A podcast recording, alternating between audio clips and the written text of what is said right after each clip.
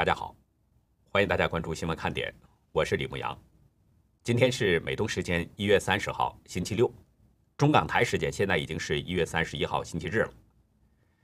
昨天就是二十九号，大陆 A 股、航发股全线下跌，而且在三千多个下跌的股票当中，跌幅是居于领先。航发股呢是被股民称为是天花板股，这是中共的军工股。虽然估值偏低，但是因为中共有大量的资金支撑，所以一般相对来说还是比较稳定。那究竟发生了什么，造成了航发股全线下跌呢？一位网友说呢，航发股全线下跌，就预感到可能有变数了。这个变数是什么呢？就是乌克兰总统泽伦斯基已经签署了行政令，对北京天骄航空产业投资有限公司实施制裁。股市。就是经济的晴雨表，这个很多人都知道。但是我这里要说的呢，是股市的另一个作用，它也是政治的心电图。乌克兰的制裁令很可能会使中国航空业的心脏病问题在短时间内得不到解决。乌克兰官方呢是二十九号宣布对北京天骄航空产业投资有限公司实施制裁，总统泽伦斯基已经签署政令。制裁期限是三年，到二零二四年一月为止。根据这项法令呢，乌克兰是可以冻结天骄航空在当地的资产，并且限制天骄航空的商业交易，还会禁止这家公司把资金转移到乌克兰境外。乌克兰通讯社报道说，制裁的清单上除了北京天骄相关的企业之外呢，还有控制北京天骄的北京信威集团。信威集团董事长王静也在被制裁之列。为什么乌克兰要突然制裁天骄航空公司呢？基辅当局给出的制裁理由呢是这家企业试图控制乌克兰最大的航空航太公司。乌克兰最大的航空航太公司叫做马格达西奇。基辅当局没有说明北京天骄是如何要控制马达西奇，但是根据公开的资料，很可能就是。北京天骄公司要收购马达西奇公司，所以呢，对他要进行制裁。而这件事其实是发生在二零一七年以前的事情。但是，仅仅就因为要收购，就对北京天骄实施制裁吗？这个理由似乎不太给力。这个背后究竟发生了什么呢？我们知道，一月十四号，美国商务部呢把北京天骄公司列入了军事终端用户名单。指出呢，这家公司对美国的国家安全构成了重大威胁，禁止他购买美国的某些产品和技术。时任商务部长的罗斯当时表示，北京天骄是中共的国有企业，他收购外国军事技术并将其本土化，对美国的国家安全和外交政策利益构成了重大威胁。罗斯所指的这个外国军事技术，主要指的就是乌克兰的马达西奇公司的技术。我们过一会儿呢来说这个马达西奇公司。这里先说北京天骄公司。北京天骄公司呢，其实是一家备受质疑的 A 股公司。二零一六年起，因为涉嫌财务造假，这家公司呢被停牌近三年。到二零一九年七月十二号，这家公司才复牌交易。这么样的一家公司，准备出资两亿五千万美元，要收购乌克兰的马达西奇公司。如果了解马达西奇公司的背景，那就会知道，两亿五千万美元这个价格，对马达西奇来说是非常低的。根据大陆网站知乎透露，北京天骄是信威集团公司的子公司。信威集团公司的业务呢是特种行业通信市场，涉及国防、军事、公共安全等具有国家保险性质的领域。而且，信威集团在二零一零年。还获得了一些特殊的资格，其中有武器装备承制资格、国家二级保密证书、武器装备研发许可证，具备了生产武器装备的特种许可。曾经有消息指出，信威就是第二个华为。信威集团高管呢，有着官方的背景，是军方背景，比如二零一四年任信威集团副总裁的张继香，这个人。又有多年的军旅生涯，他曾经任北京军区通讯部的参谋和处长。一九九八年到二零一三年这段期间，他还曾经担任北京军区某训练基地的副司令员。我们再来说乌克兰的这家马达西奇公司，这是乌克兰非常有名的一家老牌公司，始建于一九零七年，有着一百多年的历史了。这家公司呢，它的飞机发动机技术很强大，苏联时期他们的产品就出口到九十多个国家，有“苏联航空工业的心脏”之称。马达西奇主要为固定翼飞机和直升机提供动力系统，是乌克兰唯一的。飞机和直升机发动机以及工业燃气涡轮机制造商，也是全球最大的飞机和直升机发动机制造商之一。另外的这家公司在卫星领域还有巡航导弹领域也有很强的发展潜力。这家企业，它所生产的各种发动机这些装备，在大量的苏制、俄制的直升机和运输机上都有使用。后来，在两国关系就是俄罗斯和乌克兰两国关系出现问题之后，乌克兰呢随后就停止了向俄罗斯提供各种海军和航空发动机，这样使俄罗斯的军工业也是遭受了很大的打击。由此可见，这家公司在发动机制造业的影响是很大的。美国之音指出，马达西奇公司是乌克兰的关键战略企业。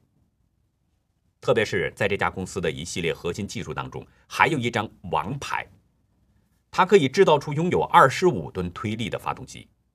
这个超大动力发动机主要安装在安幺二四军用运输机，还有货运型安幺二四幺零零飞机上，完全可以运用于大型的运输机。它曾经为世界上最大的运输机安二二五设计了一款发动机，所以呢。这家马达西奇公司被业界就尊称为是动力沙皇。正是因为这家公司的发动机技术居于世界先列，所以中共一直对这家公司是馋涎欲滴，想得到这家公司的技术，也想得到他的人才，甚至想把这家公司据为己有。中共想得到马达西奇的技术呢，其实可以追溯到十多年前。据剑桥经济政策协会网站报道。中共一直想盗取俄罗斯、乌克兰和其他前苏联国家的军事技术，然后用来研发他自己的技术。二零零九年，中共呢第一次接触了马达西奇公司。可是第一次接触，中共就对这家公司产生了极大的兴趣，想把它买到手。只不过当时马达西奇公司呢有一个主要的大客户，就是俄罗斯。所以呢，当时这家公司并没有想把自己给卖出去的这种强烈的愿望。但是，二零一四年，俄罗斯吞并了乌克兰的克里米亚，随后遭到了国际社会的制裁。那这样一来，马达西奇和俄罗斯的业务也受到了严重影响。在丢掉了俄罗斯这个最大的客户之后，马达西奇的资金慢慢就出现了问题。所以呢，这家公司一直想。找到一个国际的新买家，希望来弥补俄罗斯留下的这块缺口。就在这个时候，中共认为机会来了。中共找到了俄罗斯政府，表示呢要出资两亿五千万美元来收购马达西奇公司百分之五十以上的股份，并且中共还承诺说，在随后的十年当中呢，每年都要为马达西奇提供一亿美元的贷款。那作为交换条件，马达西奇公司就要向北京天骄公司来转让它的部分业务和技术。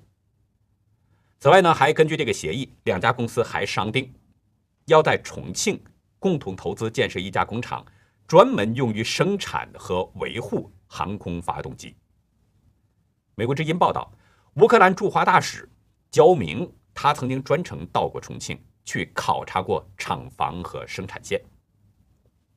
两家公司签订好了协议之后呢，北京天骄随后就向马达西奇账户打了一亿美元，持有了至少百分之二十五的股份。这个做法呀，很可能就是北京天骄呢为了显示自己的诚意，但是随后那个一点五亿美元却迟迟没有动静。北京天骄自己呢说是后续资金跟不上的原因，出了一点点问题。但是他并没有说明是什么问题。其实我们前面就已经介绍了，北京天骄这是中国的第二个华为，是有中共支持的军工企业，怎么可能会拿不出一点五亿美元的资金呢？中共呢门户网站新浪文章透露，其实这个时候，马达西奇公司不少专家已经离开了这家公司了，有的是被中共给挖走了，有的是去了欧美的相关企业，所以呢，很可能中共是不想再继续支付那一点五亿美元了，他可能觉得不值了。其实说起来，二点五亿美元，中共用这个价格要收购马达西奇公司百分之五十以上的股份，已经是压得相当的低了。中共当时就是想趁火打劫，用最低的价格买到急需的技术。但是后来看到了主要的那些专家离开了这家企业，所以中共想赖账了。如果那些专家不离开的话，这桩案子收购成功的话，那中共就真的是一举两得了。一方面，北京天骄将会控制马达西奇至少百分之五十六的股份，这个股比意味着中共实际就掌控了这家老牌飞机发动机的生产企业，他可以说了算了。另一方面呢，中共还可以由此要挖到乌克兰国防企业的优秀人才。长期关注乌克兰事务的分析人士伊格罗洛夫。他对美国之音表示，乌克兰国防企业有大量受过良好教育的优秀技术人才。如果北京天骄对马达西奇收购成功的话，那么这家企业的优秀技术人才也都将被中共给网罗走。但是，二零一七年，乌克兰安全局以需要调查为由，冻结了北京天骄持有的马达西奇的百分之二十五的股份。随后。中共方面对乌克兰就提出索赔，要求赔偿三十五亿美元，双方展开了旷日持久的官司。根据《华尔街日报》在二零一九年的报道，时任白宫国安顾问博尔顿当时呢出面推动乌克兰反垄断委员会否决中共的这个收购案。二零二零年八月三十一号，乌克兰反垄断委员会正式否决了马达西奇收购案，然后到了昨天二十九号。泽伦斯基又签署命令，对已经持有马达西奇至少百分之二十五股份的北京天骄公司进行制裁。随着这项制裁令的发出，中共的如意美梦已经是彻底被打碎了。这不仅意味着收购案流产了，也使中共要在二零二一年使用自己生产的发动机试飞 C 九幺九大飞机的这个计划很可能会受到影响，甚至是致命的打击。因为没有一个强有力的心脏，飞行安全就得不到保障。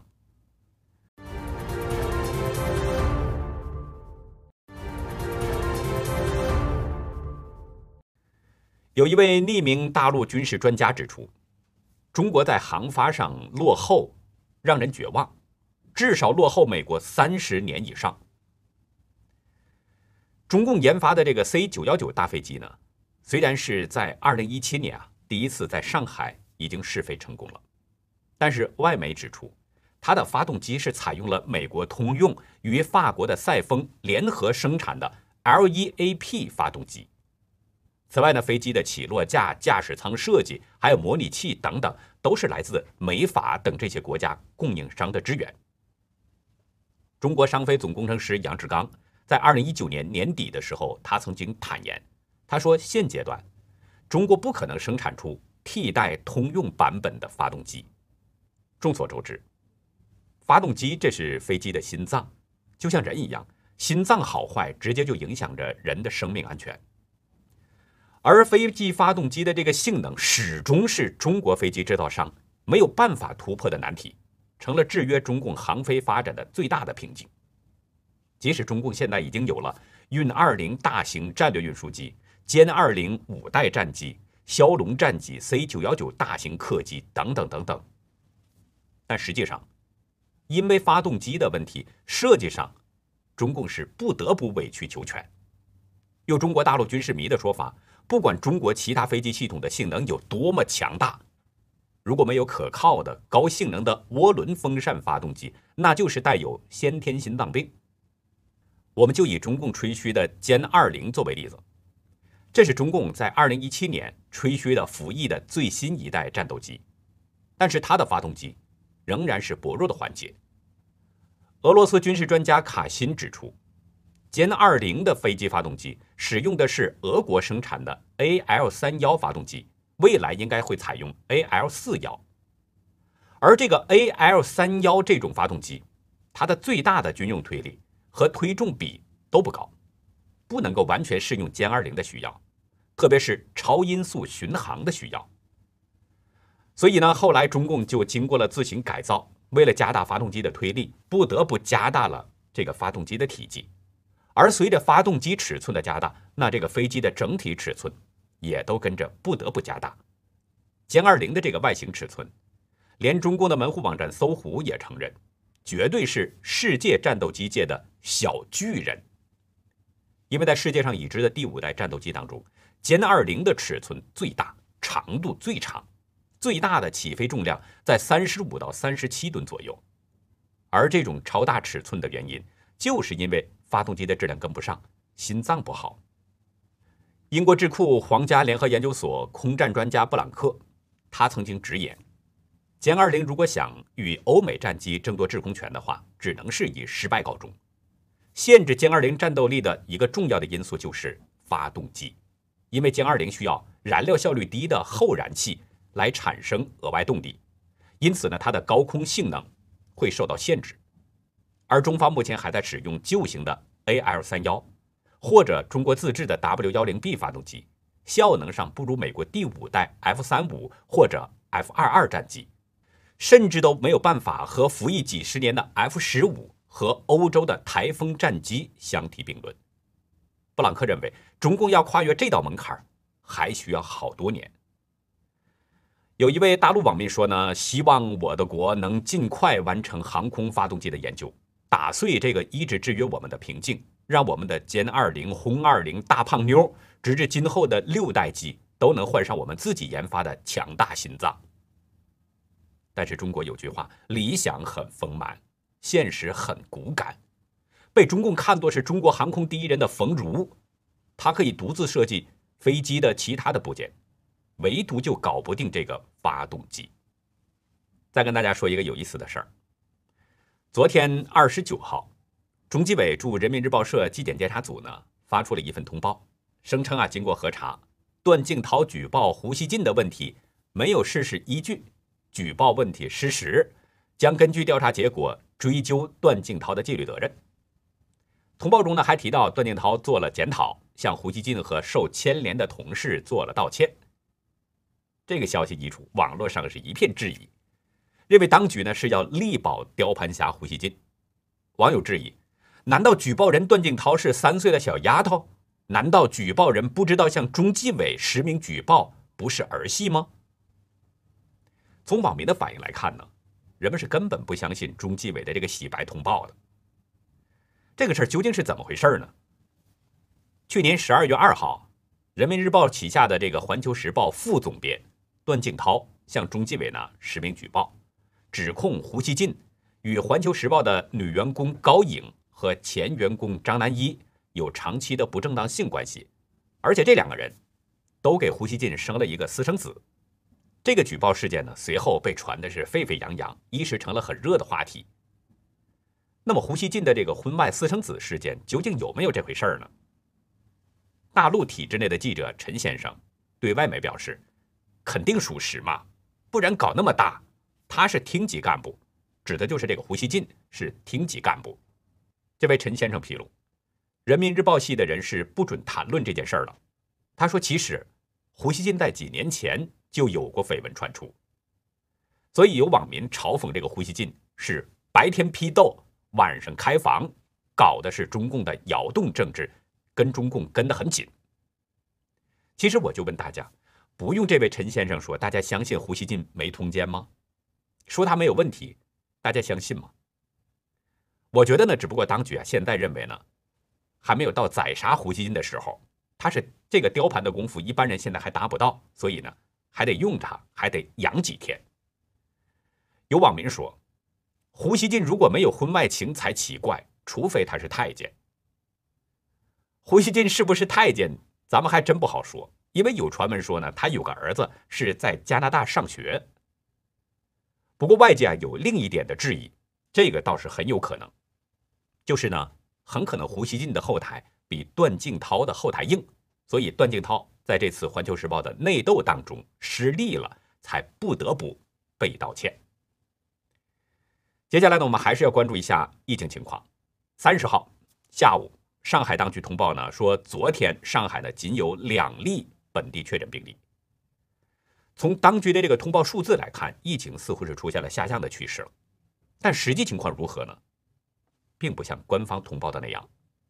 有视频显示，上海正在加紧建造大医院。在浦东的一处建筑工地上，多台大型挖掘机正在施工点上平整土地，一些呢已经组装好的隔离房间已经运到了施工现场，工地的工人们正在昼夜施工。视频拍摄者和几位上海的女士呢，跟一位男性工作人员进行了简短的对话。那些女士问那个建造的工人说：“这是建造什么？”那位工人呢就回答说：“造医院，大医院。”然后旁边又有人补充说：“造隔离医院，隔离医院就是方舱医院。”关于方舱医院的情况无需多言，当局敢建方舱医院，证明上海的疫情很可能还很严重。这个视频显示的时间呢是二十八号，仅仅比今天通报的这个时间早两天。难道两天之内，当局就控制住了疫情了吗？显然是不可能。否则就没必要去改建方舱医院了。另外呢，这段视频也可能在证实着一个问题，就是上海新民晚报可能也在撒谎，因为在这段视频出来的前一天，就是二十七号，新民晚报呢像是在辟谣，说在建的不是方舱医院，而是浦东公租房的工地画面。可是公租房需要这么紧急，需要连夜加班加点的去赶建吗？大家自己想想。我们再来说一说世卫专家组在中国大陆的疫调情况。今天呢，世卫疫调专家组在武汉考察进入了第二天，几乎一整天，这些专家们都是停留在最早收治病毒患者的武汉金银潭医院，然后呢，在最后的一点点时间，又去参观了武汉封城的一个抗疫展览。专家们在离开金银潭医院的时候，没有对媒体讲话。路透社说。记者们被挡在跟专家们有一定距离的地方。不过呢，专家组成员马里恩·库普曼斯，他从金银潭医院出来之后，马上就发了一则推文。他表示，金银潭医院专门处理传染病，是武汉最早收治患者的定点医院。但是，在那里听到的事情，跟我从我们的 ICU 医生听到的差不多。这句话的意思，其实在我看来就是没有什么收获。得到的有价值的信息不多，因为他们从国外的医生那里已经得到了很多相关的信息了。那这是为什么呢？世卫组织的官方推特表示，世卫组织专家组这次的中国之行一路艰难，行程多次被中方拖延。世卫组织发言人昨天在二十九号，他表示说，由于健康方面的限制措施，专家组在武汉的接触只能按照。中共官方安排的行程进行访问，不会与当地社区进行交流。就是说，中共当局已经为世卫专家们安排好了访问的行程路线了，他们不太可能有机会脱离中共的视线，私下去接触到当地的社区民众。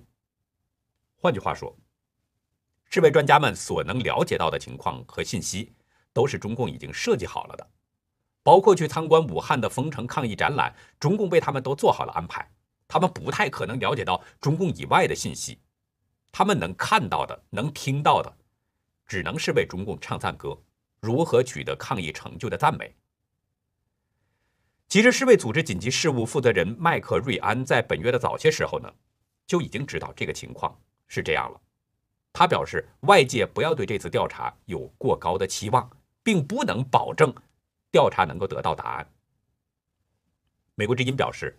中国当局为了避免世界的追责，一直在甩锅其他国家，同时呢，对最早爆发疫情的关键地点进行了严密封锁，对中国的科学家进行的病毒研究进行了集中审查。如果没有国务院相关机构的许可，不许发表。